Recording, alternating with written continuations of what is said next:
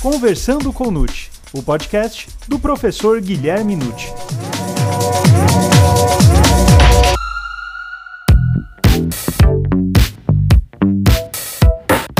Olá, sejam bem-vindos a mais um episódio do Perguntando ao Nute.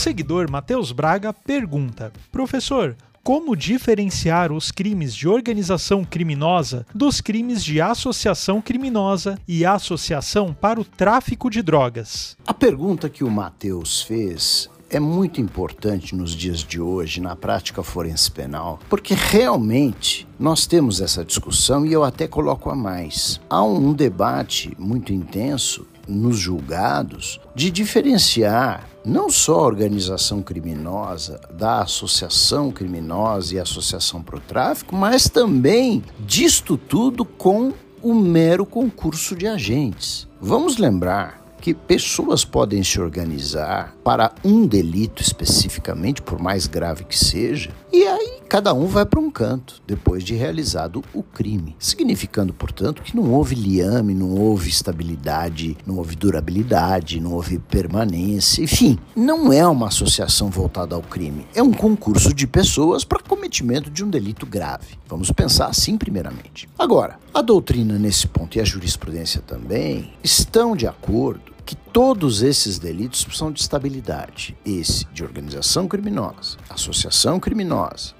milícia também. Esquecemos disso. E associação para o tráfico, todos eles precisam de estabilidade, durabilidade, para provar que aquelas pessoas estão unidas para o cometimento de delitos. Bom, até aí então é o nível número um. Vamos diferenciar essas associações do concurso de agentes. Agora, entre elas, não é tão difícil, eu diria. Por quê? Porque nós temos na organização criminosa uma definição legal, finalmente, né? Antes da Lei 12.850 de 2013, eu me recordo que a tendência dos tribunais era chamar de crime organizado uma mera associação criminosa, mas na falta de elementos legais. Agora, hoje não. Nós temos ali no artigo 1, parágrafo 1 da Lei 12.850 que a organização criminosa, primeiro ela precisa de pelo menos quatro pessoas. Né? E tem que ter uma estrutura, né? uma estrutura organizada. Eu costumo dizer que a organização criminosa é a empresa do crime. Então ela tem divisão de tarefas, ela tem hierarquia, ela tem quem manda e quem obedece. É? Ela tem toda a fisionomia e a estrutura de uma empresa. Portanto, essa é a principal situação do crime organizado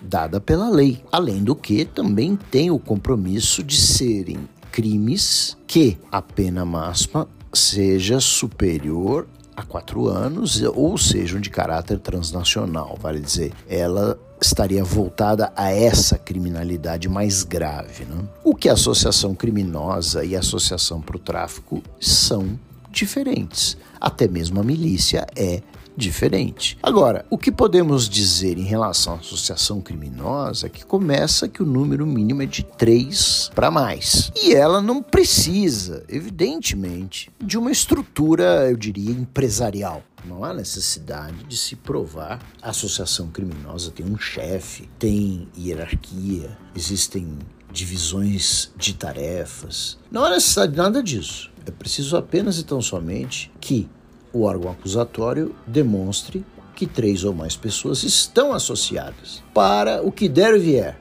em matéria de criminalidade, ou seja, estão ali estáveis para o cometimento de um crime que se afigure oportuno. E no caso da associação para o tráfico, aí é bem mais nítido, né? Embora sejam duas pessoas até, né? Ou mais. Mas temos também que entender que esses dois ou mais indivíduos precisam ter estabilidade, durabilidade, Para quê? Para cometimento de tráfico de drogas. Eu digo a vocês que não é fácil provar essa estabilidade, mas também não é impossível. Eu muitas vezes vejo em julgados do tribunal onde eu trabalho, onde eu judico, né? eu vejo casos em que muitas vezes gravações autorizadas pela justiça demonstram esse caráter de durabilidade. Pelas conversas captadas, você consegue detectar esse fator. Então a diferença é essa da organização criminosa para as associações, o caráter empresarial e para cometimento de crimes mais graves, a organização criminosa e associações, tanto a criminosa do Código Penal quanto a do tráfico, para outros delitos,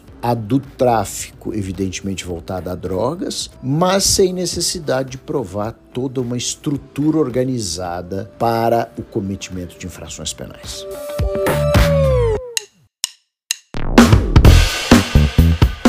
E aí, o que achou desse episódio? Comente, divulgue e compartilhe com aqueles seus amigos e colegas que ainda não conhecem os podcasts e podem se interessar pelo tema. Lembrando que toda semana tem um novo episódio do Conversando com Nute. Até mais!